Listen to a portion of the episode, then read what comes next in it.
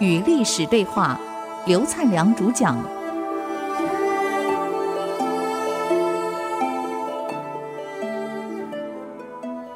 欢迎回来与历史对话。刚讲到这个萧道成跟当时几个将领王敬哲准备呢，把昌王杀掉。所以这天利用昌王在睡觉的时候，因为他年纪也不大，坦白讲防卫性也不高。总以为他在天下他最大，可以为所欲为。睡觉的时候没几个警卫，这几个将领就直接到他卧铺来了，一刀把脑袋就砍下来了，动作真快呀、啊！昌武王死了，哎，这个王进则杀了昌武王以后，来到萧道成的军营通报，萧以为是昌王跑来了，不敢开门。这王敬则把昌王的脑袋丢进来。他一看，果然是脑袋，才出来，就迎萧道成进宫去。他一样，当了宰相，当大将军，统领一切内外。这个时候，只好让另外一个十岁的孩子叫刘准即帝位，叫宋顺帝，也是只有十岁。一切军国大臣由萧道成主持。到了公元四七九年，你想想看。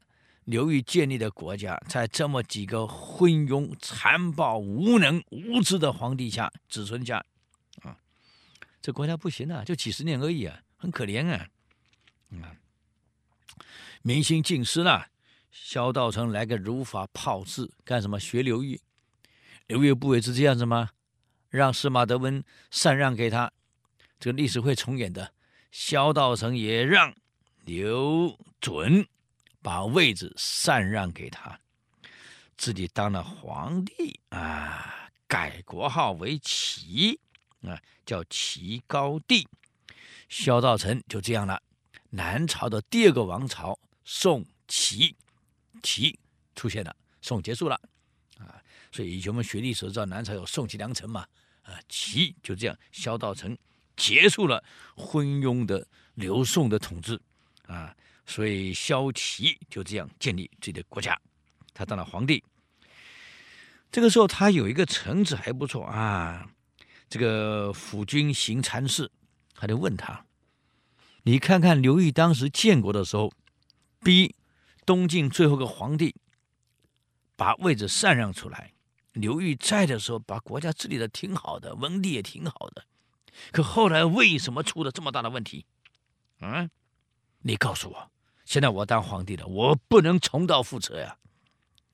总算萧道成还有点脑袋，我不能重蹈覆辙啊！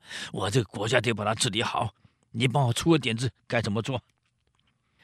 他这位参谋跟他说了：“皇上，现在你是皇上了，他治国之道啊，须以孝来立国立家！一个能够孝的人。”一定能把国家治好，把公司管好。你看看，当年秦穆公在的时候，启用百里奚，他怎么样把国家治好的？孝。整个国家推行以孝为中心的家族制度，让家族安定，自己在宫中也以孝立国，让他安定。您再看一看汉为什么四百多年啊？刘汉四百多年，而刘宋就是几十年，为什么差这么多？十倍，就是因为汉是以孝来立国，而刘宋没有，残暴不堪。哎，你看看，孝悌本为齐家之本。刘宋这些帝王残害自己的叔叔，残害伯伯，残害兄弟，这样互相残杀，跟晋朝没有两样，岂不早亡？所以我建议皇上，如果大齐想要啊长治久安，建立千秋万世之业，则必须以孝立国，别无他途。那么要孝立国，就必须要教育啊。教育哪里来？你看周天子当时怎么教育？汉怎么教育？而且汉朝的皇帝常常跟孩子们在一起。他内部有学校，孩子们上学，皇上每天来看孩子，跟孩子一起念书，跟孩子讨论学习的内容，来来看看孩子学后他的执行的结果怎么样。所以，像心理学没讲错，孩子成败跟父母亲陪他多少是成正比的。汉朝能四百多年，是因为皇上常常到后面去了解孩子学的结果。你看看汉景帝、汉文帝都一样，一定到后面讨论。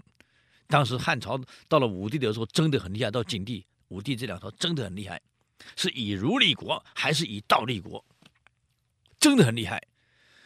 所以当时他们帝王是两者的理论都要学啊，去讨论。所以宫里常常举办这种讨论会，到底以儒立国还是以道立国，还是以法治国？所以到了这个武帝的时候，你看他讲的话，他说：“我讨伐匈奴，我需要兵家；啊，我治理国家，我需要法家。法律上，我发展农业，我需要农家；啊，我统一思想，我需要儒家；可安老百姓，我需要道家。因此，我是启用百家，我尊重儒术。所以帝王。”学的很多，他就晓得我在什么情况用什么来治国，来处理问题。这是因为他们汉朝的后宫宫里面的孩子们教育成功，而且文帝、景帝常常到后面了解孩子们学习成果，还提问题。这个问题你们怎么解决？你们有什么看法？所以亲子关系基本很密切。所以你看，汉朝基本上没有什么杀父亲的啊，把父王给杀掉的，残杀兄弟姐妹的，那很少发生。他唯一问题是外戚跟宦官而已，但是家族是基本上问题不大。他以孝立国，所以这位参谋就跟萧道跟萧道成说了：“你真要让大齐长治久安，必须要好好把《孝经》哪来全国推行，尤其宫内一定要推行《孝经》。”为了这样，皇上你必须要亲自去做，啊，以身作则。哎，萧老臣听完叹了一口气呀、他说：“儒家的孝啊，忠恕啊，儒家的孝悌呀、啊，真的万世之宝啊！可刘宋这个王朝却把它扔了，才有今天的后果呀！啊，所以。”萧道成开始依这个建议啊，推行以孝立国，按照孔子说的啊，夫孝者啊，始于事亲，事于事君，终于立身。从事后父母亲开始，到中间的事后领导人、事后皇帝，还有尽忠职守啊，最后。终于立身，这一条一条以《孝经》去推广，这很有意思啊啊！所以大齐就以孝立国，这立了半天有没有用呢？哈 哈，我们看一看啊，休息一下，再来与历史对话。